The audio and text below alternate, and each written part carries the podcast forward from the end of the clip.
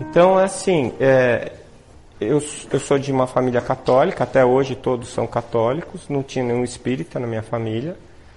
É, eu já estava formado, estava fazendo pós-graduação. Eu comecei a ter sonhos com a minha avó, que tinha desencarnado.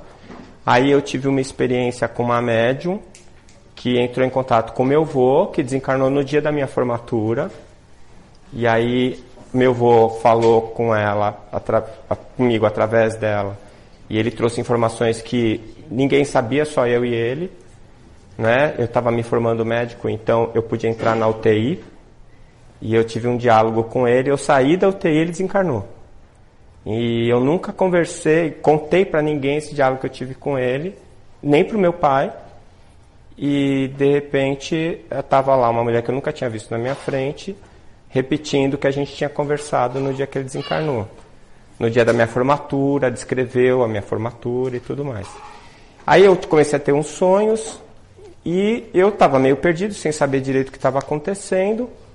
Eu tinha uma fé em Deus, mas o Deus que tinham apresentado para mim não encaixava na minha fé, então eu era um deslocado, assim, eu não sabia se eu era ateu, se eu era agnóstico ou nenhum dos dois, né?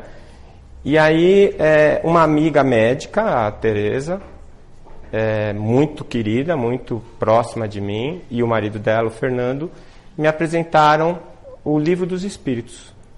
E eu comecei a ler numa sexta, eu lembro que era sexta, porque eu comecei a ler de tarde e de noite eu estava de plantão, no pronto-socorro. E eu levei o livro debaixo do braço e o olho vermelho de chorar. Eu li e chorava, li e chorava, li e chorava. Aí cheguei lá no pronto-socorro, eu já cheguei com a, com a desculpa pronta, eu falei que estava com conjuntivite. E eu passei o plantão inteiro lendo o livro dos Espíritos entre uma consulta e a outra. De manhã eu tinha terminado de ler o, Espírito, o livro dos Espíritos e eu descobri que eu era espírita. E não, não sabia ainda. E aí eu fui procurá-la. E eles tinham acabado de fundar a Associação Médica Espírita de Santos, que naquela época chamava Associação Médica Espírita da Baixada Santista. E eu comecei a frequentar. E lá a gente começou a discussão do, do paradigma médico espírita, lendo o livro dos espíritos, e comecei a entrar em contato com a obra de André Luiz. Né? Bom, a primeira vez que eu entrei num centro espírita foi para fazer uma palestra sobre pineal. Eu nunca tinha ido num centro espírita. Né? Então, é, eu tenho uma, uma história, eu acho importante falar isso, porque é, eu entrei para a doutrina pela, pela Associação Médico Espírita. Né? E, e eu gosto muito de falar isso para não ficar falso, às vezes, ou, ou dar a impressão que eu estou querendo, é, dar a impressão que eu tenho um conteúdo que, na verdade, eu não tenho. Tá? Então, é, dali para frente o contato que eu tive com o José Nilson, que era o presidente da AME naquela época, e logo em seguida o meu contato com a doutora Marlene Nobre, que durou 25 anos quase. Né? É, e esse contato com a doutora Marlene foi o meu contato com o Chico. Porque é, as, os, os momentos mais prazerosos que eu tive ao lado dela eram os momentos em que a gente estava no avião, viajando para algum lugar e conversando, e ela começava a contar do Chico. Ou então, quando a gente estava num café ou jantando, e ela ia me contando a vivência que ela teve com ele, e as coisas que ela aprendeu com ele e as coisas que ela conversou com ele. Né? Um tempo depois, alguns anos depois, muitos anos depois, eu conheci o Geraldo Lemos Neto, o Geraldinho. Né? E é, uma das coisas que me chamou a atenção no Geraldinho, quando eu até hoje quando eu converso com ele, é que quando ele conta do Chico, muitas vezes ele conta coisas que a doutora Marlene contava que ouviu da boca do Chico. E o Geraldinho repete exatamente as mesmas coisas. Então, para mim, é, isso daí se passa pelo crivo da lógica, né, pelo meu filtro porque eu digo que eu sou um, um espírita é, cético. Né? É, é, comunicação mediúnica pode ser de quem for, eu só acredito depois que eu avalio o conteúdo. Né? E mesmo assim, às vezes eu fico desconfiado. Sabe? Eu sou bem chatinho com essas coisas. Eu acho que isso daí é, mantém uma certa, é, um, um, certo equilíbrio na, na, na, opinião, mantém um certo equilíbrio na maneira de ver a doutrina e o, e o conhecimento que ela traz. Né? É, e uma outra coisa também, que eu digo que eu sou um espírita cético, é que eu, eu constantemente questiono o conteúdo da doutrina. E eu tenho feito isso há 25 anos. E cada vez que eu questiono e eu chego à conclusão que a doutrina está certa, a minha fé fica reforçada. Né? Porque, para mim, fé é como está definido no, no dicionário: convicção íntima. A minha convicção é minha. E ela foi construída com a minha vivência e a minha forma de ver a vida. Como a fé de cada um de vocês é esse produto. E a fé é extremamente democrática, porque ninguém pode te obrigar a acreditar em nada. Alguém pode te enganar, alguém pode te induzir, mas não pode te obrigar. Né? E, e acho que foi Churchill que falou isso, né? Você pode enganar muitas pessoas por pouco tempo, mas não pode enganar todos o tempo todo. Então, mais cedo ou mais tarde, aquilo que você acreditava que era verdade, porque alguém te contou, pode sofrer uma mudança. Tá? Então, isso também vale para as coisas que eu vou colocar hoje, né? É, para que cada um de vocês faça a avaliação que achar correta desse conteúdo. Tá bom? Eu estou falando isso tudo, vocês já vão saber por quê. Porque eu vou tocar numas feridas da doutrina, né? umas polêmicas que causam é, discussões tão acaloradas que chegam a ser ofensivas de, de lado a outro. Tá? A primeira é essa, que o Chico é a reencarnação de Kardec. Então, eu vou começar contando o seguinte para vocês. Eu estava lendo Obras Póstumas. E lá eu trouxe o texto para vocês, daqui a pouco eu vou mostrar. Eu cheguei, eu cheguei sozinho à conclusão que a única pessoa que podia ser reencarnação do Kardec era o Chico Xavier. E que não fazia sentido o Chico não ter reencarnado para terminar a tarefa dele. E eu cheguei a essa conclusão, mas eu guardei isso para mim. Não falei nada para ninguém. Um belo dia, eu recebo a Folha Espírita, que eu sou assinante até hoje, e na primeira página está lá, Chico é a reencarnação de Kardec. E a doutora Marlene colocando várias coisas que ela vivenciou e os motivos pelos quais ela acreditava que o Chico era Kardec. E eu achei legal aquilo, porque eu falei, nossa, eu já tinha pensado nisso, tinha chegado a essa conclusão e agora, com um monte de informações, eu acabo é, sedimentando essa minha opinião. Só que, a seguir dessa publicação, é, começou uma, uma discussão raivosa é, que eu não consigo entender. Nós não somos espíritas? Somos, né? Pelo menos a gente tenta, não é assim?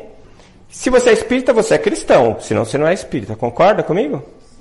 E se você é espírita, você é reencarnacionista ou não? Então você acredita que existe espíritos que reencarnam e que esses espíritos, a cada encarnação, eles assumem uma personalidade diferente, não é assim? Então, é impossível que Kardec tenha reencarnado com Chico? Não, você pode não acreditar, mas impossível não é. Por que você fica bravo, se alguém acha que é? Por que, que você simplesmente não coloca os seus argumentos? Olha, eu acho que não, acho que você está equivocado por isso, isso, isso, isso. Ótimo. É assim, esse, esse é o lado legal da doutrina, porque a gente não tem um papa. Não tem alguém que diz assim pra gente, acredite nisso, senão você não faz parte da nossa turma. Não é?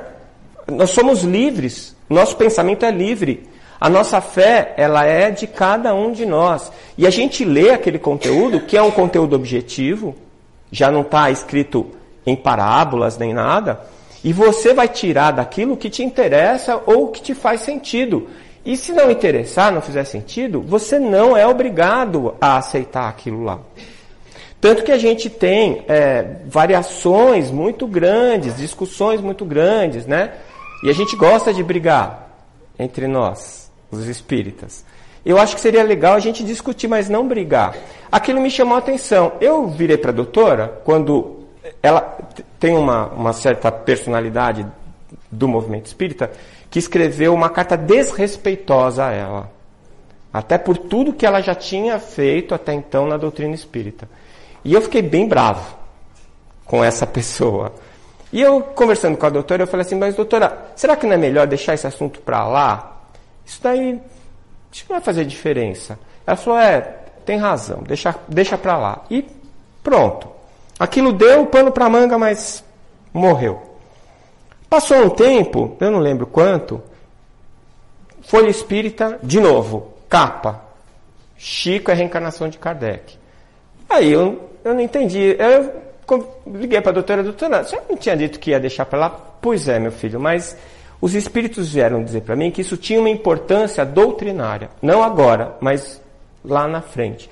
E que eu era obrigada a colocar a ideia, mesmo que isso não, não agradasse as pessoas.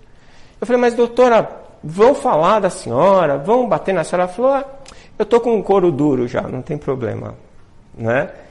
E aí, na época, eu fiquei com aquilo na cabeça. E depois eu fui pensando no assunto e cheguei à conclusão que realmente tem uma importância doutrinária. Até para a gente entender a trajetória do conteúdo espírita. Não é? Porque se você for pegar a obra de Kardec, ele estabeleceu bases sólidas e muito bem estruturadas. Mas ele estabeleceu a base. Quem construiu o prédio foi o Chico com a sua obra psicográfica. E mais do que isso, com o seu exemplo de vida, que eu acho que vale muito mais do que todos os livros que ele psicografou. Né? Então, eu acho que esse toda essa história, as pessoas que estão defendendo a ideia, por si só já merecem o nosso respeito. Não é obrigatório que a gente acredite, mas merece o nosso respeito. Né? E eu acho que isso é obrigação de todos os seres humanos, principalmente se você se intitula cristão e espírita. Tá? Então, essa é, a, é, a, é essa introdução né, que eu faço a respeito disso. Por quê que eu acho que é importante essa continuidade? Porque se você for avaliar o conteúdo trazido, e eu, eu vou falar do André Luiz, porque é o tema, e porque na Associação Médico Espírita, o André Luiz é o nosso, nosso conteúdo principal. Né? Ele trouxe uma quantidade enorme de informações técnicas que dizem respeito à biologia e à medicina. E a tarefa da associação é pegar esse conteúdo e contextualizar ele com a ciência atual. Então, se você não tem André Luiz, entre Kardec e a ciência atual, fica faltando uma peça. A gente fica sem a ponte para fazer esse conteúdo virar um artigo científico que está virando. Eu não sei se vocês já sabem. Então, você pega a obra, você lê a obra, que hoje, eu não sei se vocês já se deram conta, já se passaram 70 anos, pessoal, que o Chico psicografou aquilo. 70 anos. E tem coisa ali que foi comprovada pela ciência há seis meses. Eu acabei de receber um artigo é, quem já leu ou quiser ler O Cérebro Triuno, que foi o último livro que eu lancei com a doutora Irvênia e o Sérgio Lopes, é, eu faço uma análise ali sobre os, as, os neurotransmissores e eu coloco uma informação ali que me foi passada pelo Dr. Dias da Cruz, através de uma psicografia, que a serotonina era o hormônio do espírito. Era o neurotransmissor, principal neurotransmissor, que imprimia no cérebro as características da personalidade do espírito. Não é que tem um artigo científico, que nem é brasileiro, é sueco, dizendo que a serotonina e a RAF mediana, a RAF mediana é uma estrutura que fica na fossa romboidal. Quem já leu André Luiz fala, sabe que o André fala que o espírito, a alma se liga ao corpo pela fossa romboidal. E diz que ali é que eles fizeram um estudo que mostra que as características da serotonina, a quantidade de neurotransmissores e de receptores para serotonina no cérebro determinam características de personalidade. Olha, 70 anos depois. Então, se você leu Evolução em Dois Mundos, quando você entrou em contato com a doutrina há 30 anos atrás e você não entendeu nada, né? Lê de novo.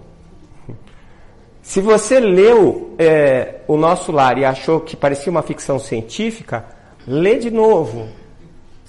No Nosso Lar tinha TV LED, tela Quantum, Key LED lá, tinha internet, tinha uma série de coisas que pareciam fantasiosas na época e que são nossa rotina hoje. Tá? Então, essa obra, ela não foi escrita para ser lida na época em que ela foi lançada. E tenho para mim que o romance, a história que vem junto, foi para vender o livro. Até a gente estar tá pronto para entender o conteúdo que está impresso ali. Então, isso faz um sentido muito grande para mim. Porque a obra de Kardec é poderosa, mas sem a, a obra Emmanuel, né? Humberto de Campos, André Luiz e tudo que foi psicografado, mais de 450 livros, e eu tive na casa do Geraldinho, ele me mostrou um quarto que ele tem, que tem folha de psicografia do Chico que vai até o teto. Ele falou, Décio, antes de eu desencarnar, eu organizo pelo menos mais uns 100 livros do Chico. Com essas cartas que estão aqui. Então, fora o que ele já publicou quando ele estava encarnado, ainda tem material que vai render muito ainda. E se você pensa assim, poxa, mas esse material está ultrapassado, como tem gente que fala que precisa atualizar a doutrina, precisa atualizar os espíritas. Né? A doutrina nós nem chegamos lá ainda. E tenho muita pena, eu sempre falo isso, de quem fala assim, André Luiz estava errado. Sabe? Coitado de quem fala isso. Já muita gente queimou a língua por causa disso. Né? Essa história que me contou foi a doutora e, e o Ney Preto Pérez me confirmou também que é, quando o Chico lançou Evolução em Dois Mundos, um grupo de médicos de São Paulo que foram fundadores da primeira AME, que foi em 1968, foi a Associação Médica Espírita de São Paulo, foram a Uberaba falar com o Chico, pedir para o Chico retificar algumas coisas que estavam no livro e que eram sabidamente erradas. Por exemplo, lá o André Luiz falava que o controle da célula estava no citoplasma e todo mundo sabia que estava no núcleo com o DNA. É, e outras coisas que estavam citadas ali no texto e que todo mundo sabia, por exemplo, que a pineal era a glândula da vida mental, mas que todo mundo sabia que a pineal era um resquício filogenético era que nem a unha do dedinho, que estava evoluindo. E aí o Chico falou assim: Olha, o André está aqui, vocês se é, permitiriam que eu conversasse com ele para saber?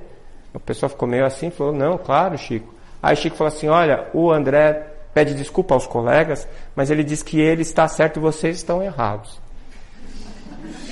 E alguns desses colegas desencarnaram antes de saber que estavam errados. Porque hoje, por exemplo, a gente sabe que o controle da célula está no citoplasma e não no núcleo. Hoje a gente sabe que a pineal não é um resquício filogenético.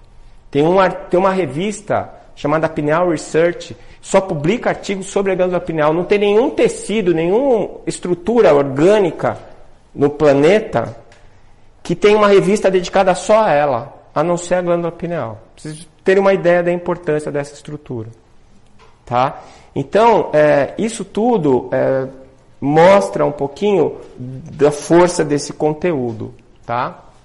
Então, aqui o texto que eu, que eu, que eu li no Obras Póstumas. O Espírito de Verdade estava falando, vocês sabem quem é, né? Não precisa apresentar. Bom, falava assim: prossegue em teu caminho sem temor. Ele está juncado de espinhos, mas eu te afirmo que terás grandes satisfações antes de voltares junto a nós por um pouco.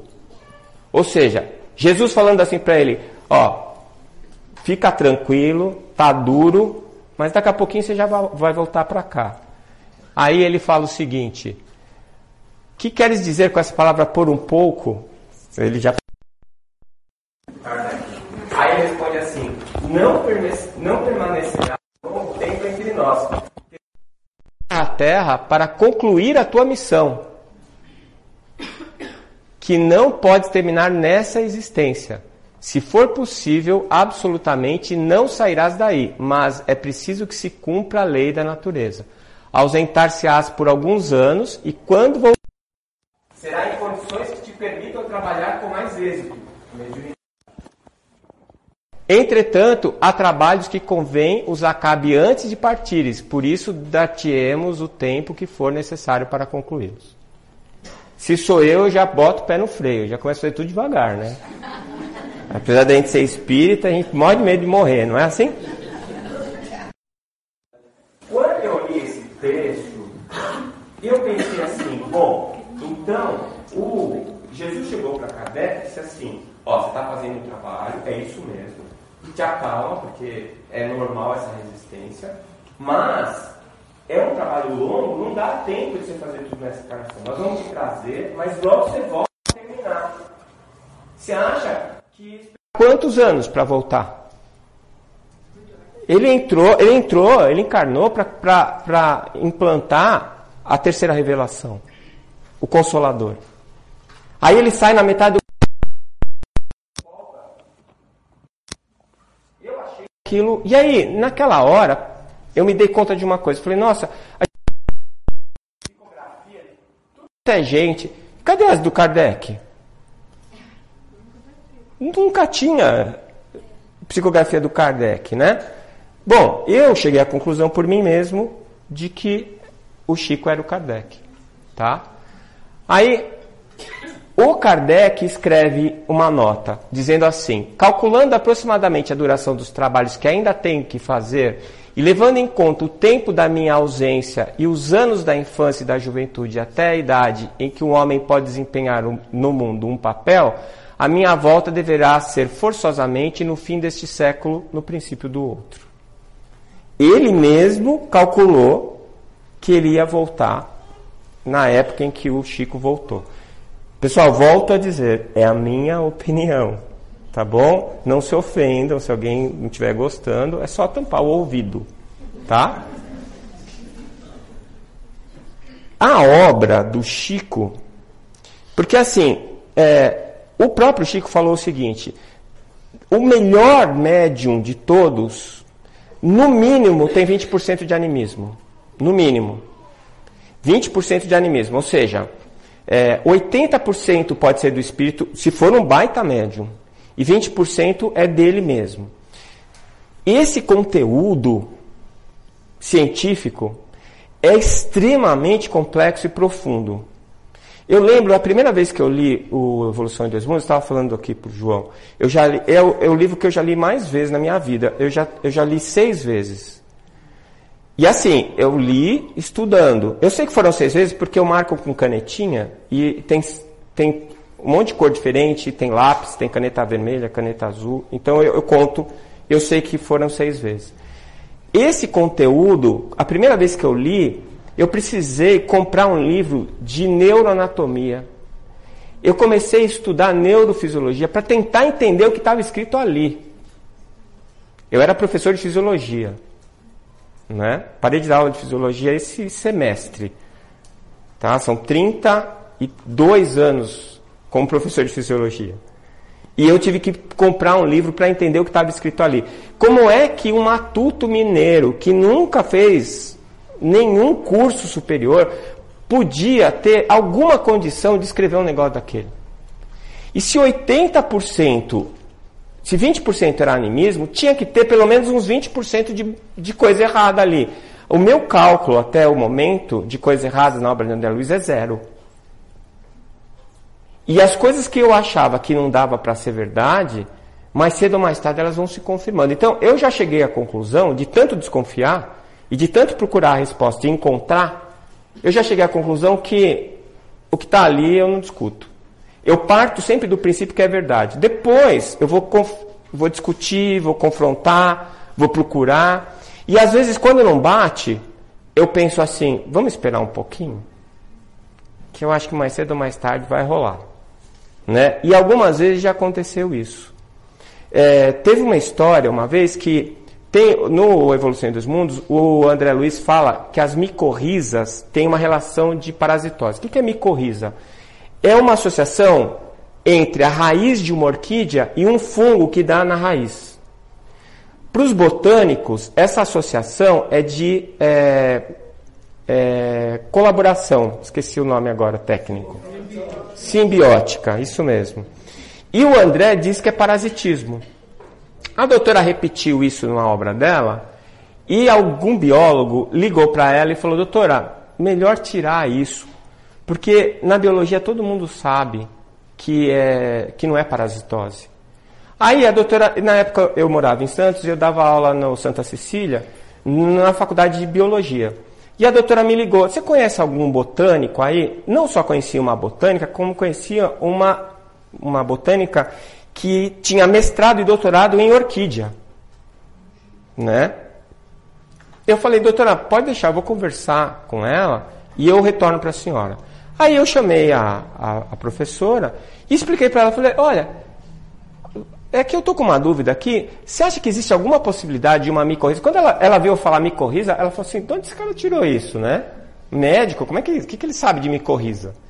Aí eu falei, expliquei para ela, não falei que era André Luiz, não falei nada disso. Falei, é que já me perguntaram se não pode ser simbiose, né? Porque está escrito em todo canto que é parasitose. Ela com sua cabeça falou assim, Odete, por que, que você quer saber isso? Falei, não, é uma dúvida. Ela falou assim, olha, eu não posso te responder agora, posso te responder semana que vem? Eu falei, pode.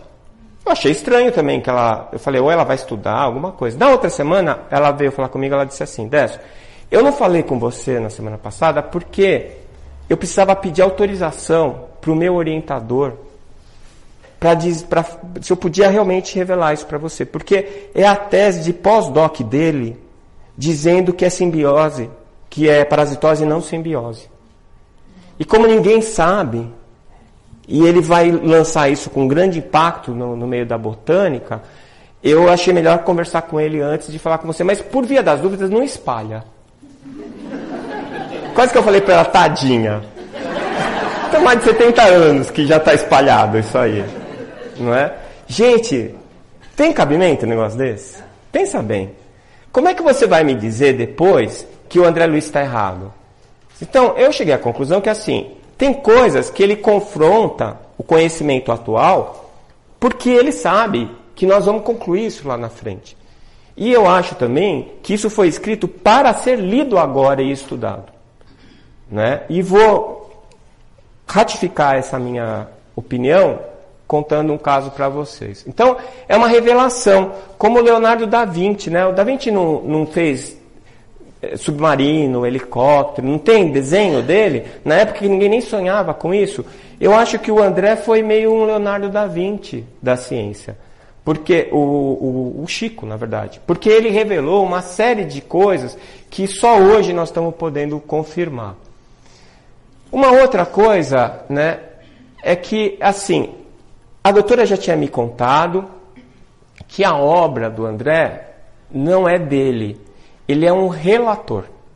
E interessante que, alguns anos depois que ela me contou isso, eu estava eh, é, viajando, eu fui fazer um, uma, uma, um congresso e, se não me engano, era em Santa Maria. E a gente estava voltando de Santa Maria para Porto Alegre para pegar o avião. E eu vim na van com um palestrante que era um professor de estilo literário. Ele era é, de uma universidade federal e ele tinha mestrado e doutorado em estilo literário. E ele falou assim para mim, Odécio, a gente conversando sobre vários assuntos, ele falou assim, eu não sei se você vai se ofender com, com o que eu vou falar, mas assim, eu analisei a obra do André sob o ponto de vista literário e eu cheguei à conclusão que não é um autor, são vários. Eu falei, por que, que você fala isso? Ele falou assim, porque muitas, em muitos trechos você percebe uma identidade que eu atribuo ao André. Mas tem outros trechos que você percebe que é uma outra entidade, uma outro, um outro estilo literário falando. Que não é o mesmo estilo literário. E não são dois, tem mais de cinco, pelo menos que eu avaliei. E eu pensei assim, puxa, a doutora falou que eram mais autores, eram vários autores na obra. E esses autores, eles fizeram um trabalho minuciosamente é, estabelecido para que ele tivesse esse efeito que ele está tendo hoje. Então eu vou dar um exemplo para vocês. É, tem um, uma palavra lá no Evolução em Dois Mundos que é bióforos. Alguém já leu? Lembra? O que, que é um bióforo? Então tem várias interpretações, a gente passou por um monte de coisa, eu discuti várias vezes isso com a doutora Malene. Depois dela desencarnar, quando eu estava escrevendo da alma ao corpo físico, uma bióloga de Alagoas, de Maceió, é, veio falar comigo trazendo um artigo do Augusto Weismann. O Augusto Weismann era um biólogo é, da época do Lamarck. Tá? E esse Augusto Weismann, ele escreve um artigo falando sobre a identidade é, das células e dos seres vivos antes da gente saber que tinha gene, cromossomo, DNA. E ele chama de bióforos as moléculas capazes de reter vitalidade. É exatamente isso que o André Luiz quer dizer quando ele usa a palavra bióforo. Então, por que, que ele usou a palavra bióforo de um autor de 1700, que inclusive ficou mais famoso por ter contestado Lamarck do que por ter feito esse trabalho? Porque era exatamente isso que ele queria dizer. Então você percebe, às vezes, nos trechos do livro, que até as vírgulas são colocadas de maneira que aquele conteúdo possa ser acessado no momento que você estiver com as informações suficientes para acessar. Eu não sei quem já teve essa sensação, quem gosta do André Luiz, mas assim, o Evolução, por exemplo, que é o livro que eu, que eu mais gosto, cada vez que eu abro, parece que ele mudou. Tem coisa que eu grifei e grifei a canetinha, embaixo está lápis, depois eu passei de novo na caneta vermelha e eu leio, parece que eu nunca li aquilo na minha vida. E eu fico pensando, puxa, como é que eu não vi isso? Né? Porque tem muita coisa lá, muita informação. Então aquilo não foi ao acaso. Ele não trouxe aquilo para o Chico. Olha, escreve aí. É, bom, teve aquele dia que eu fui em tal lugar e me falaram tal coisa. Hum, hum. Aquilo veio milimetricamente dosada com uma informação suficiente para aquela época, os ganchos e as informações implícitas para quando a gente tivesse o conteúdo e a complexidade suficiente na ciência para entender aquilo lá que é o que está acontecendo hoje.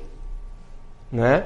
Então, é, teve um, um, eu, vou, eu vou trazer até, vou mostrar a capa do livro, quando a gente estava comemorando os, os 10 anos do MEDNESP, os 20 anos da AME Brasil, é, a gente resolveu fazer um livro surpresa para a doutora Malene. No final ela não foi, porque ela desencarnou em janeiro. O congresso foi em junho.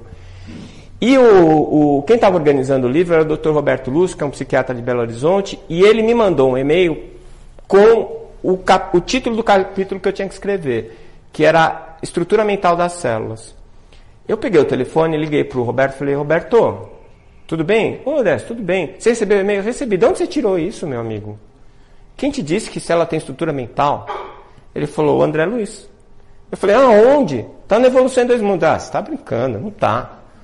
Tá na página tal, no capítulo tal. Eu fui lá, tinha um parágrafo. Pois eu fui lá, estudei o parágrafo, escrevi 40 páginas. Foram só 13 para o livro. 40 páginas, um parágrafo. De uma coisa que eu tinha lido seis vezes e não tinha prestado atenção. Né? Então, isso é um conteúdo milimetricamente projetado e colocado para que ele fosse aproveitado no momento em que nós estivéssemos prontos para aproveitar.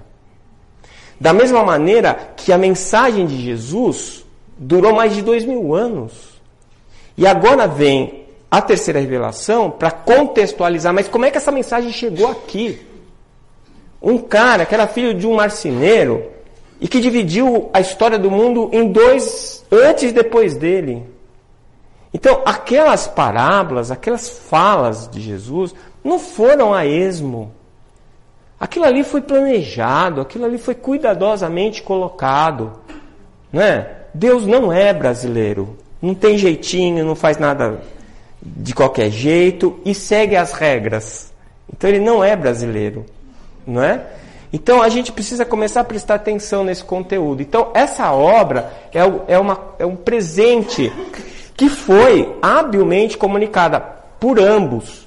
Porque eu estava falando, se esse espírito do Chico não tivesse um conteúdo científico profundo, ele nunca conseguiria psicografar essa obra. Ele nem entenderia o que está escrito ali. Eu estava conversando com o Divaldo uma vez e ele contou para mim que no começo, quando ele começou a fazer palestras mais científicas, os espíritos colocavam na frente dele uma, um painel que ficava passando, como se fosse um prompt, ficava passando o que ele tinha que falar. E quando ele ia falar umas palavras difíceis, ele falava errado. E diz que os espíritos ficavam bravos. Mas nem ler você sabe? Aí ele falava assim, mas eu nunca. Aí eles pediram para o Divaldo começar a estudar os conteúdos antes para facilitar a comunicação. Então quer dizer que o Chico estudou física, biologia, medicina, astrologia, literatura. Esse espírito já vem. E ó, tem gente que fala assim: ah, tem muito espírita querendo mitificar o Chico. Não é mitificar, é dar o devido valor. A gente não pode é, fazer vista grossa para o que a gente observa. Não é? O humilde não é aquele que se esconde, é aquele que mostra exatamente quem ele é, com as suas qualidades e seus defeitos. Tá certo? Então não dá para a gente fechar os olhos para isso aí. Não é? Feche os olhos, é, avestruz que bota a cabeça embaixo da terra e fica falando não é, não é, não é. Tá? Então, vamos pelo menos tentar explicar, né? Ou tentar dar uma explicação razoável para o que está acontecendo. E o Chico contou para o Divaldinho que eram 12 grandes sábios. A doutora tinha me contado, eu não lembrava o número, né? mas o Divaldinho me falou que. O Divaldinho, o, o Geraldinho me falou que eram 12 grandes sábios. E é, o Geraldinho perguntou para o Chico, mas quem são esses sábios? E Chico falou para ele: Olha, eu só vou te dizer um, Sócrates. Né? E a doutora tinha me dito que os orientadores, Calderaro, esse pessoal, eram era a voz dos sábios que traziam as mensagens é, que eram transmitidas pelo André. Então, o André, como era um grande médico, um grande pesquisador e um homem de ciência, ele estava pronto para transmitir esse conteúdo milimetricamente planejado, através de um médio que tinha estofo para fazer isso, que tinha conteúdo, um espírito que tinha conteúdo para poder botar isso no papel da maneira correta, como ele fez, não é? São mais de 70 anos desse conteúdo profético, né? E uma obra que só está sendo realmente entendida agora, na minha opinião. Então, quem é o, o André Luiz? Aí eu coloquei lá que é fofoca espírita, né? Você dizer que o Chico é reencarnação Kardec também é fofoca espírita. Como é que eu vou te provar isso? Pô, eu estou dando a minha opinião, mas não tem como te provar. Né? Pode ser que eu chegue do lado de lá, a doutora Marlene, se Deus quiser, vai estar lá para me receber. Ela vai falar, desce, nós erramos, não é, não é o mesmo espírito. Ai, que azar, né? Mas assim, eu acho que não. Eu acho que ela vai falar, viu? Ó, tá vendo? Olha, vou te apresentar aqui o espírito e tal. Né? Quem sabe, né? Então, é, a gente vai saber lá. Por enquanto é fofoca, né? Mas eu quero mostrar para vocês quem é o, o André Luiz. É, vocês sabem, essa foto é do Carlos Chagas. Né? Aí agora é o desenho. Esse desenho, você sabe como foi feito? Foi uma sessão de materialização que o Chico participou, em que o André Luiz se materializou e um artista plástico que estava lá desenhou ele. Tá? E, além disso, tem a doutora Malene que me disse que o Chico contou para ela que ele era a reencarnação do Carlos Chagas. E muitos trabalhos que eles fizeram quando começaram a AME São Paulo, o André se apresentou como Carlos Chagas. Tá? É, é, outra coisa que você pode duvidar. Tem gente que duvida, tem um monte de conversas, né? O pessoal fica tentando fazer a biografia do Carlos Chagas bater com a obra descrita. Não é, porque nem o nome, né? Quando ele chegou para começar o trabalho com o Chico, o, o Emmanuel apresentou, vocês sabem essa história, né? O Emmanuel apresentou o André Luiz para o Chico, falou assim: Olha, eu estou te apresentando esse espírito, ele vai trabalhar com a gente, tem uma obra grande, que ele vai trazer através de você, que tem uma relevância muito, muito grande e que vai ser muito importante no futuro. E eu quero que você se prepare bem para poder fazer o trabalho com ele. Ele agradeceu, agradeceu a confiança e falou para ele: Como é o seu nome? Ele falou: Não interessa, meu nome. Tinha acabado de dar o problema com o Humberto de Campos. Acabado de dar o problema, que teve que botar irmão X, a família entrou, aquele rolo todo. E aí ele falou assim, não, mas não interessa. O Chico falou, mas eu preciso botar alguma coisa. Vão pensar que sou eu que estou tô, tô dizendo que você vai me dar, o, as informações que você vai me dar. Aí ele falou, quem é, como é o nome desse menino que está aí do lado? Era o irmão do Chico. Ah, é André Luiz. André Luiz, tá bom. Então que isso não foi planejado. Né? A gente chama de André Luiz, podia ser qualquer outro nome. Tá certo? Mas é, a gente sabe que o Carlos Chagas foi o único pesquisador da história da medicina que descreveu uma doença em todas as suas etapas. Não sei se vocês sabem disso. A doença de Chagas, ele descobriu a doença, ele caracterizou a doença, identificou a doença, descobriu o agente transmissor, descobriu o ciclo de transmissão e a patologia sozinho. Não existe na história da medicina ninguém que tenha feito isso. Ele merecia um prêmio Nobel de Medicina póstumo, porque até hoje, nós estamos em 2019, ninguém foi capaz de repetir essa façanha. Eu acho que esse cara estava em condições de passar o conteúdo. Não é? Eu acho que ele estava em condições. Tá certo? Bom, por que, que eu acho que o conteúdo do André tem importância e que era para ser revelado agora? Né? É, essa história o Chico contou e a doutora tinha me contado por cima e o Geraldinho me contou em detalhes, depois ele escreveu um artigo. É a turma de 31, os irmãos do arco-íris. E eu acho isso tão bonito, emocionante, que eu queria dividir com vocês. E é o seguinte, o Chico fez 21 anos no dia 2 de abril de 1931. Não é? Bom, a segunda mãe dele, a Cidália, ela desencarnou no dia 19 de abril de 31. Em maio desse mesmo ano, de 31, o Emmanuel apareceu para o Chico pela primeira vez. Primeiro ele apareceu no, no Centro Espírita Luiz Gonzaga e depois, na mesma semana, no pé da cachoeira famosa, quando o Emmanuel veio conversar com ele, convidou ele para o trabalho e pediu para ele três coisas: disciplina, disciplina e disciplina. Não é isso? Então, é, aqui em maio de 31 foi quando a, o trabalho do Chico, a mediunidade dele, ganhou uma dimensão diferente. Tá certo? Porque ele já tinha começado em 27 a psicografia dele. Tá? É, no dia 8 de julho, ele começou o trabalho mediúnico dele. Tá? Mas o Emmanuel só assumiu o, a orientação do, do, da, da, da, mediunidade do Chico, e isso também é outra coisa que eu falo, que é a minha opinião, eu acho que o Emmanuel, ele era o orientador da, do trabalho mediúnico, não do espírito. Né? Porque eu acho que esse espírito talvez seja até maior que Emmanuel. Tá? Então, tanto que agora inverteu, né? O Emmanuel está encarnado e é o Chico que orienta. Então é uma duplinha bem legal esses dois, né? E é, depois de, de maio de 31 é que o Chico começou o trabalho, tá? Aí, quando começou 31, o, o Emmanuel falou o seguinte para o Chico: vamos organizar uma reunião no Centro Espírita? Você chama as pessoas mais próximas, mais interessados, os trabalhadores, os, os estudantes, e vamos começar o trabalho mediúnico. E ele começou. Só que ao longo do tempo, o pessoal foi debandando. Vocês nunca viram isso, né?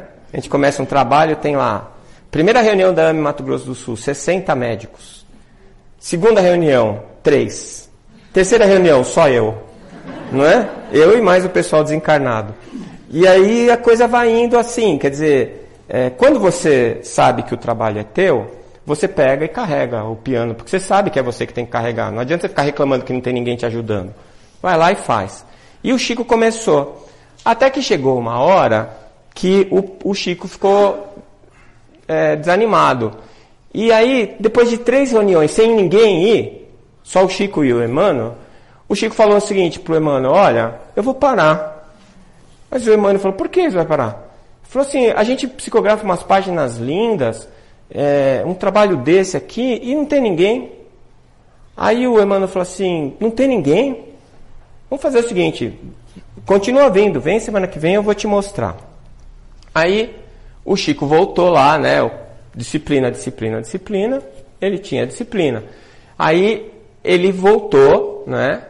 Para a reunião, para a tarefa habitual. E depois dessa, dessa seguinte aí, ele recebeu o Evangelho, uma, um trecho, leu um trecho do Evangelho, outro do Livro dos Espíritos, comentou em voz alta o, o, o texto e depois começou a psicografar. Quando ele terminou de psicografar, o Emmanuel é, deu um, uma espécie de um passe né, no, no, no cérebro do Chico para alargar a visão do, do Chico. E quando o Chico levantou os olhos, ele viu uma arquibancada cheia de gente. Né? O Chico fala que eram aproximadamente 5 mil espíritos. 5 mil espíritos. E aí ele olhou para cada um, disse com o pessoal com uma cara de, interessada, todo mundo ali na arquibancada, a turma da arquibancada, né?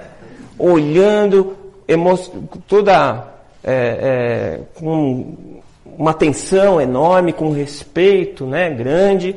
E aí diz que o Chico, quando ele foi ler as páginas, ele estava até emocionado, porque ele achava que ele estava sozinho, e de repente ele vê 5 mil pessoas. 5 mil pessoas é gente pra caramba, né? Eu não sei se vocês já viram 5 mil pessoas juntas. Né? É, é, sábado agora eu vou ver, né? Quase isso. Lá no Cimesp, é, no centro de convenções, tem espaço para 4.500 pessoas, lota aquilo lá. Aí é assim, só Jesus na causa para você falar. Porque você sobe ali, você olha aquele, aquele povarel, né?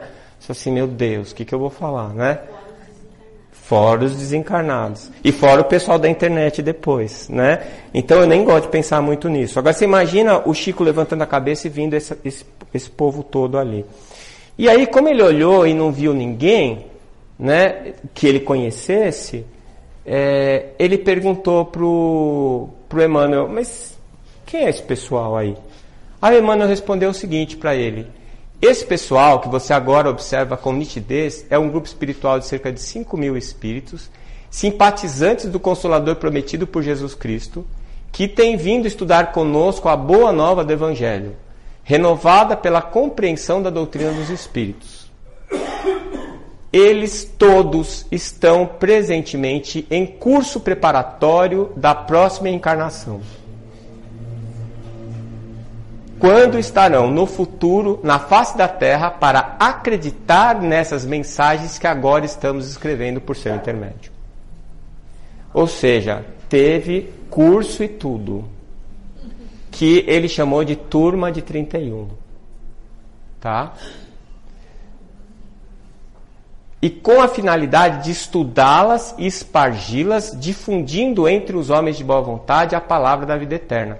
São eles, Chico, que auxiliarão na tarefa a partir de meados deste século até o final de seus dias terrenos, do Chico. E mesmo depois da sua desencarnação, para que a mensagem espírita cristã possa atingir os corações realmente interessados em espiritualização no Brasil ou até mesmo no exterior. Tá? O Geraldinho, ele, eu coloquei aqui mil deles estão nas AMES, por quê? Porque quando o Bezerra de Menezes, essa palestra vai dar um monte de gente reclamando na internet, tenho certeza, não vou nem olhar. Quando o Bezerra de Menezes, está cheio de fofoca espírita, né? Quando o Bezerra de Menezes fez 50 anos do desencarne dele na Terra, ele foi homenageado. O Chico foi lá. Ele estava lá com Emmanuel. E a Assembleia tinha mais de mil espíritos. Isso daí quem me contou foi a doutora Marlene. E o Divaldo contou isso numa palestra sobre Bezerra de Menezes, em Belo Horizonte, que eu assisti. Quando a enviada de Maria, e aí tem a, a diferença, o, o, o, Emmanuel, o, o Divaldo falou que era Celina, que era a mensageira de Maria, e a doutora Marlene me falou que foi a Rainha Santa, a Isabel, quem veio trazer a mensagem. E o, ela veio avisar que Maria tinha dito que o Bezerra estava apto para subir para os planos angelicais. Que ele não ia mais precisar encarnar e que ele ia para planetas, para mundos mais evoluídos. E ele, de joelhos, pede a Maria para continuar mais 500 anos no Brasil. Porque ele tinha uma tarefa para realizar com espíritos que eram comprometidos com ele de capela. E que quando ele veio, esses espíritos vieram com ele. Ele era um grande general lá.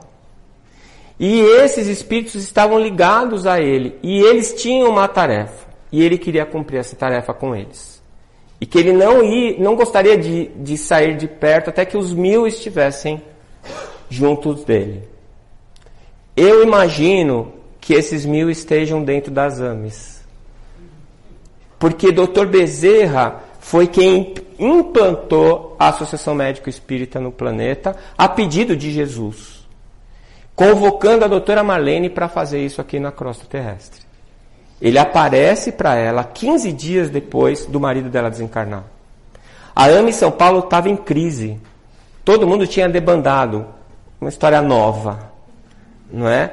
Estava ela Dr. Luiz Monteiro de Barros e alguns outros poucos colegas que não conseguiam manter a AME funcionando.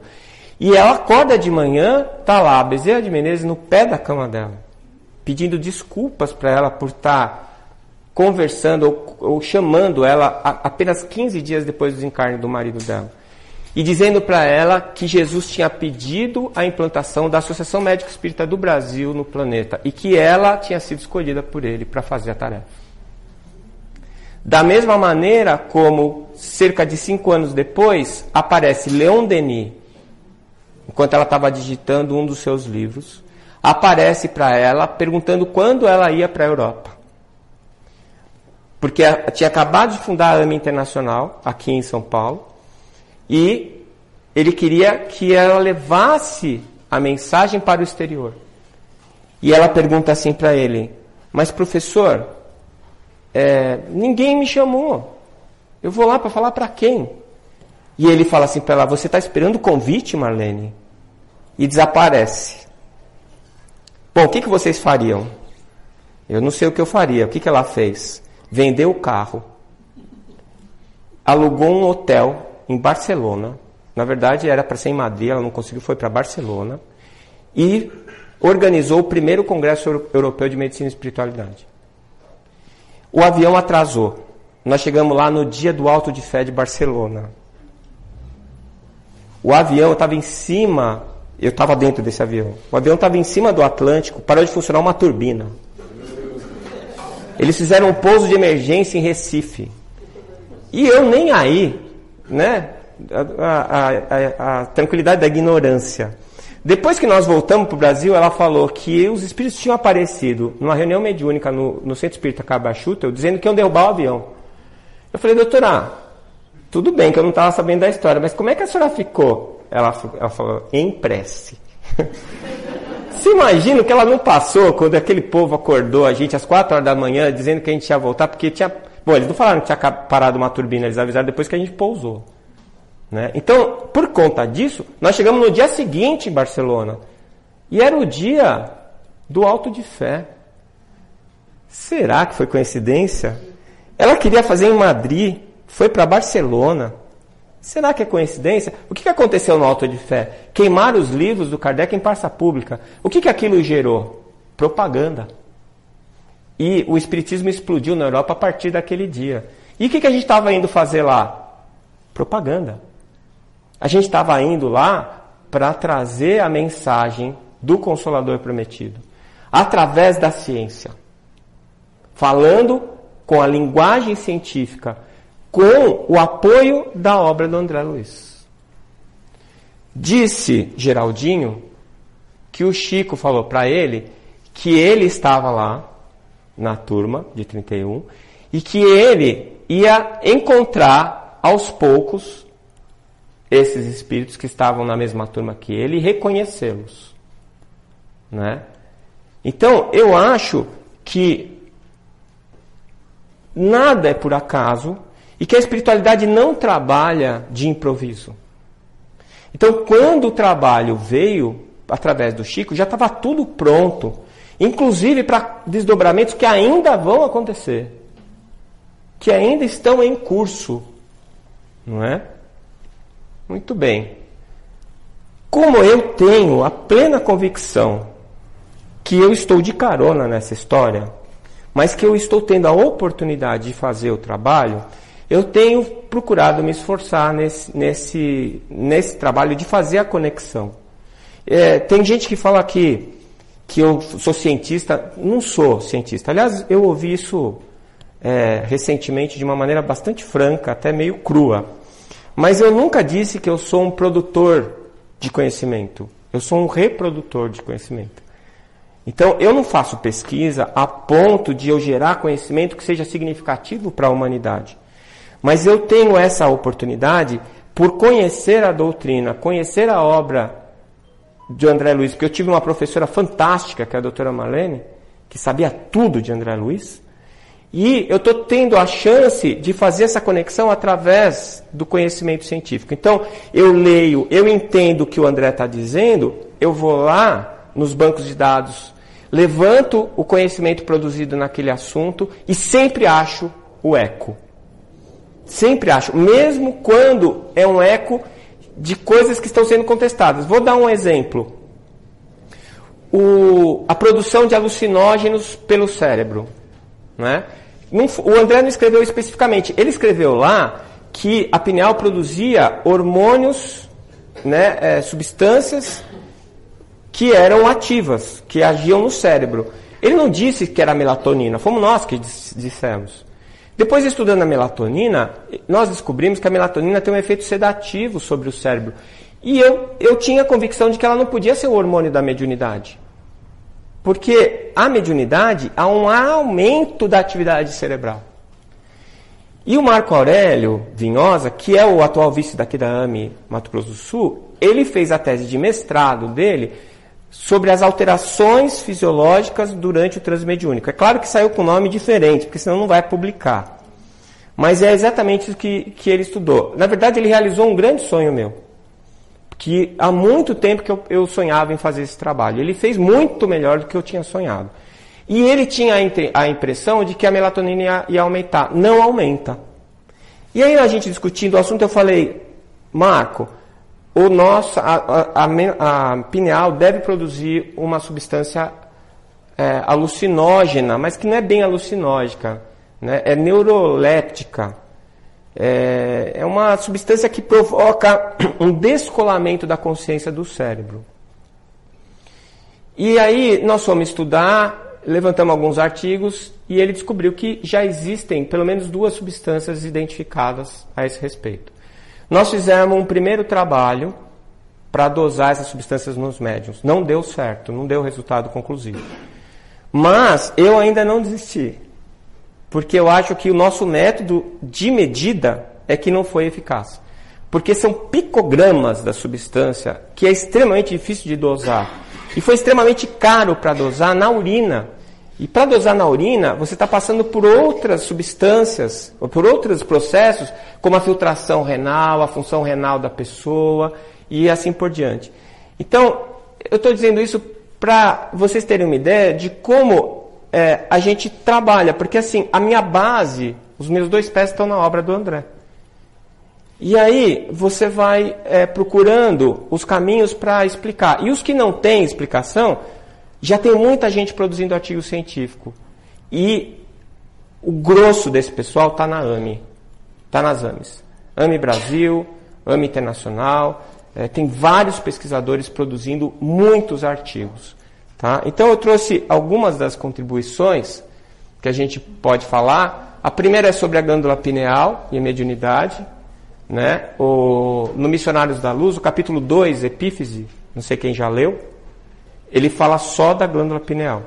E nos meus dois livros, tanto no Fisiologia Transdimensional como no Evolução em Dois Mundos, eu levantei todas as informações que o André trouxe no artigo, no capítulo, e fui buscar a correspondência científica. E tinha. E eu escrevi no capítulo e fiz uma palestra. Aí o Júlio Preto Pérez, o filho do, do Mário, do, do Ney, falou para mim, Décio, por que você não escreve um artigo? Eu tentei escrever, não, não funcionou, porque eu não tenho cacuete não é? E aí, um belo dia, o Giancarlo Lucchetti, que é o coordenador do, do departamento de pesquisa da AMI Brasil, falou, me chamou e falou assim, Décio, o, o Júlio me falou que você tem um, um trabalho sobre a pineal, como é que é? Aí eu dei o capítulo para ele ler. Ele falou, você, vamos escrever? Eu falei, pode escrever. O que, que ele fez? Ele atualizou o conteúdo, porque eu tinha pego alguns artigos científicos, ele pegou artigos de revistas mais significantes e mais novos. E nós escrevemos um artigo. É, os aspectos históricos e culturais da glândula pineal. Comparação entre as teorias providas pelo Espiritismo em 1940 e as, as evidências científicas atuais. Quando terminou de fazer o artigo, eu falei assim para ele: quem vai publicar isso aí? Ele falou: não sei. Falei assim: vamos mandar para a Pineal Research. Mandamos. Que é a, vamos começar do topo. Aí a Pineal Research mandou a resposta dizendo que não dava para publicar, porque eles só publicavam artigos experimentais. E esse era um artigo de revisão. E que não podia publicar. Aí, o revisor, que, que negou o artigo, ele escreveu uma nota embaixo assim. É, seria interessante remeter o artigo à Neuroendocrinology, que é essa revista aqui, que é uma revista de alto impacto. É uma das principais revistas de neuroendocrinologia do mundo. Quando o, o Giancarlo leu aquilo, ele viu o nome do cara e foi, entrou no site da Neuroendocrinology, ele era o editor-chefe da Neuroendocrinology. Ele mandou o e-mail direto. Ele publicou as 11 páginas sem mudar uma vírgula. E foi uma grande alegria para nós, porque foi a primeira vez que o nome Chico Xavier entrou no PubMed, no banco de dados de pesquisas em medicina. E vou dizer uma coisa para vocês, eu fiz um, dei uma olhadinha antes de preparar isso aqui, já tem umas 10 ou 12 referências sobre esse artigo em outros artigos científicos de alto impacto. Né? Então, vocês veem André Luiz. E o artigo nem é da Pineal. Porque assim, é só falando assim, olha, um mineiro, sem nenhum preparo científico, na década de 40, escreveu isso. Ó, oh, tá provado, é verdade. Escreveu isso, tá provado, é verdade. Escreveu isso, tá provado, é verdade. Aí no final, a nossa discussão é a seguinte: como ele podia saber? Será que ele era um gênio? Mas mesmo um gênio precisava de alguma referência. Ele não tinha as referências. Como é que ele escreveu sobre a pineal antes do Lerner descobrir a melatonina e o pessoal começar a estudar a pineal, porque antes eles achavam que aquilo era a unha do dedinho. E aí, no final, o artigo acaba virando uma tese que comprova a mediunidade do Chico. E se Chico é médium, existe mediunidade, porque a mediunidade é negada pela neuroendocrinologia. E tem a história do corvo. Vocês sabem qual é a história do corvo? Existe corvo branco? Nunca ninguém viu. Mas se você mostrar um corvo branco, é porque existe corvo branco. Eu não preciso mostrar 20 corvos brancos para mostrar que corvo branco existe. Só um. Pois é, o nosso corvo branco é o Chico. Não é? E ele está abrindo e agora tem mais gente estudando mediunidade. Tá? Tem muito mais gente estudando mediunidade. Não só entre os, os estudiosos da AME, mas os autores de fora também. Evolução das inteligências no planeta. Um universo ainda inexplorado, e está em evolução em dois mundos. É por isso que o nome do livro é Evolução em Dois Mundos. Ele conta a evolução das inteligências. Bom, esse artigo, essa é aquela revista que eu falei para vocês, A Estrutura Mental das Células. que eu escrevi um, um, um capítulo de 13 páginas a partir de um parágrafo do Evolução em Dois Mundos. E é, recentemente, né, é, a gente usando o No Mundo Maior, três capítulos do Mundo Maior, Calderaro explica a evolução da estrutura cerebral, neurológica, em comparação com a evolução do espírito. E aí a, nós escrevemos o livro a, a, é, O Cérebro Triuno a Serviço do Espírito. Então Calderaro, em 47, nos capítulos 3, 4 e 5, fala dos três andares da casa mental. E a doutora Ervênia descobriu que Wilder Penfield e Paul MacLean, que são dois grandes autores da, da neurofisiologia, já falavam sobre esses andares, o Penfield e o Paul MacLean. Os dois são extremamente importantes. Quem já estudou neurologia conhece, né? por causa dos homúnculos de Penfield, que é a representação somatográfica, tanto sensorial quanto motora do córtex, e o sistema límbico, que todo mundo fala do sistema límbico. São estruturas neuro, neurais que estão relacionadas com a manifestação da emoção. Quem descreveu isso foi Paul MacLean. Tá? Então esses dois caras vieram depois antecipar. E aí, por causa desses três capítulos, deu um livro de 561 páginas. Vocês percebem o que está acontecendo? Que como o desdobramento é, parece uma sanfona. Sabe aquela sanfona? Sabe? Que você vai abrindo e vai aparecendo um monte de coisa. A sanfona fechada está escrito Brasil. Aí você abre está escrito assim: Bravos rapazes americanos silenciosamente irão levando. Quando você abre tudo. Entendeu como é que é? É um negócio assim, é impressionante. Então, é, quando alguém fala assim, não, André Luiz precisa ser confirmado, porque é, tem que fazer igual o Kardec fez, que é comparar vários médios com o mesmo conteúdo. Não precisa. O conteúdo está se confirmando por ele mesmo. Né? Então, mesmo que você é, é, não acredite no Chico, se você estuda a obra, você é obrigado a acreditar. Né? Então, a gente está diante de um tesouro. E a ideia é desdobrar esse tesouro. Né? A gente fazer o que o Emmanuel falou que a turma de 31 tinha que fazer. É a gente multiplicar isso. A gente através da ciência, a gente levar esse conteúdo. Né? É, quando a gente chegou na Europa, o que a gente encontrou lá eram brasileiros assistindo às nossas palestras. E depois de um certo tempo, eu cheguei a falar para a doutora, doutora, porque assim, o pessoal fala, nossa, que chique, o Décio vai para a Europa todo ano. Na verdade, de chique não tem nada, sabe? Porque a gente vai lá sem dinheiro e a gente não, nem faz turismo, a gente vai lá para trabalhar. Para você ter uma ideia, eu já fui seis vezes para Londres. Eu nunca fui visitar um museu lá em Londres.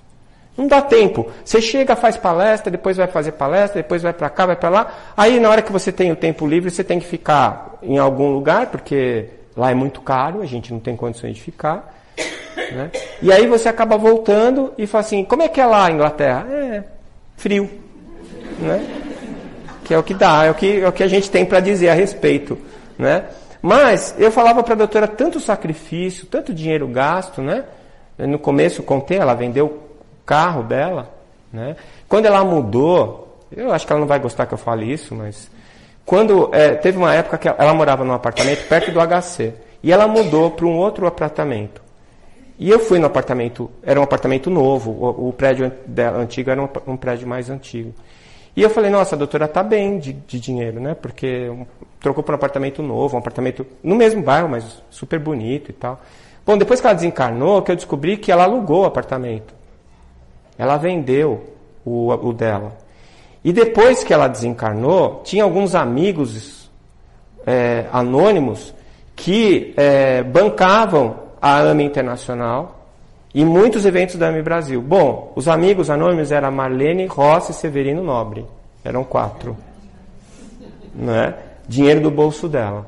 Por quê? Porque ela era desprendida, porque ela sabia que a tarefa era dela. Ela sabia que ela tinha que fazer aquilo lá. E ela fez. Fez. E não ficou pedindo nada para ninguém. Ela oferecia. Você quer ir? Quando ela me convidou para ir para Barcelona, ela, eu nunca vou esquecer esse dia. Ela me ligou e falou assim: Décio, eu vou fazer o primeiro congresso europeu de medicina e espiritualidade. Você quer ir? Só que eu não posso pagar nada para você, nem passagem, estadia, nada. Naquela época, o euro estava que nem hoje, estava 4,5. Né? Nascendo meu segundo filho. E eu, o negócio estava feio lá em casa. E eu falei, meu Deus, né, não vai dar certo. Mas eu, como é que. Alguém te chama para jogar na seleção brasileira? Você vai falar, não. Eu falei, vou, que se dane, eu dou um jeito. É, eu fiquei 22 anos em Santos, trabalhando como cirurgião geral. Eu fiz duas cirurgias particulares nos 22 anos. As duas foram no mesmo mês antes de eu viajar para a Europa. Deu para pagar certinho a passagem de ida e volta. Não é? Coincidência também. Né? Então, depois que a gente, eu questionei isso para ela, ela falou: Décio, os espíritos falam que é para a gente ter paciência. Um dia, lá em Londres mesmo, acho que já fazia uns 4 ou 5 anos que a gente estava indo para lá, é, teve um congresso britânico. E, e quando eu subi para falar, quando eu comecei a falar, eu vi mais da metade do público colocando fone de ouvido para tradução simultânea. Meu coração veio na boca. Eu falei, meu Deus, a gente está falando para os europeus. Sabe? Foi a primeira vez que isso aconteceu, eu falei, nossa. Né? E eu não sei, é, foi por acaso também, eu estava com um sapato é, que não era velho, um sapato novo. Eu estava lá em Londres, né, me apresentando. Quando terminou, eu fui descer do palco, tinha alguma coisa esquisita, eu fui olhar, o, a sola do sapato explodiu. Ela desintegrou. Eu estava andando com, no couro. Eu voltei pro hotel de meia. Feliz da vida. Contente até. Sem entender nada, porque que, que, é, só pela minha perna direita, então, porque explodiu da direita, da esquerda não explodiu. Acho que eu estou precisando balancear as minhas energias. E aí, é, a gente percebeu o seguinte, que os brasileiros que durante todo esse tempo têm ido para fora do Brasil para fazer as palestras, eles estavam preparando os alicerces que foram plantados para depois a AME falar para o europeu. Por que, que eu falo isso? Porque quem é que apoia a gente para criar os eventos? são os brasileiros que estão lá, os espíritas de lá, que foram alimentados, cuidados e, e, e, e é, educados pelos brasileiros e o principal deles, o Divaldo, de ir para lá, para a Europa, ajudar a fundar os grupos, alimentar esses grupos, dar suporte para esses grupos. E hoje esses grupos é que preparam os congressos para a gente poder ir lá. E aí, quando a gente chega lá, os europeus vêm. Por quê? Porque a gente fala de ciência. Esse ano está sendo fundada a Associação Médico Espírita do Reino Unido. O presidente da Associação Médico Espírita do Reino Unido é o Dr. Peter Fenwick. Dr. Peter Fenwick é um psiquiatra espírita, um psiquiatra inglês que a doutora Malene convidou para vir falar no Mednesp há muito tempo atrás e ele foi o único dos, dos convidados internacionais que resolveu ficar para assistir o MEDNESP. Teve o MED-INESP internacional e depois teve o MEDNESP. Quando terminou, e ficou alguém do lado dele transmitindo, é, traduzindo para ele. Quando terminou, ele falou assim: onde estão os papers do Dr. André Luiz que eu nunca consegui ler? E aí o pessoal começou a arrumar as traduções dos livros do André Luiz para o inglês. Hoje ele é espírita e é o presidente da AME Reino Unido. Está sendo fundada agora em 2019. Não é? Então, é, a espiritualidade não dá ponto sem nó. Não, é? não dá ponto sem nó. Eu espero, né, e aqui está eu, a doutora Marlene, em Praga, com a estátua do William Russo. William? John Russo. Que foi uma das encarnações desse espírito. Que é o mesmo Kardec é o mesmo Chico. Né? E ela fez questão de ir lá para tirar essa foto. Né? É, eu espero que o que eu disse, longe de ofender as pessoas, que se elas não concordarem também com as coisas que eu falei, são vivências minhas também, que pelo menos elas parem para pensar na importância do que a gente tem nas mãos. Porque a gente não tem o direito de menosprezar a obra André Luiz. Como a gente não tem o direito de conhecer o Espiritismo e não tentar, pelo menos, ser um espírita decente. Porque a gente está meio longe disso. Né? Eu estou falando por mim, tá? Então, eu acho que a gente recebeu uma oportunidade que ela vira responsabilidade. E que a gente não tem como fugir disso mais. Porque a gente já sabe aqui. E agora a gente tem que trabalhar para saber aqui. Porque a hora que chegar aqui, ninguém segura mais a gente. Né? Eu exagerei no tempo, mas eu comecei a falar das minhas memórias, né? acabei me empolgando um pouco. Eu peço desculpas por isso e agradeço a paciência de vocês terem vindo aqui. Obrigado.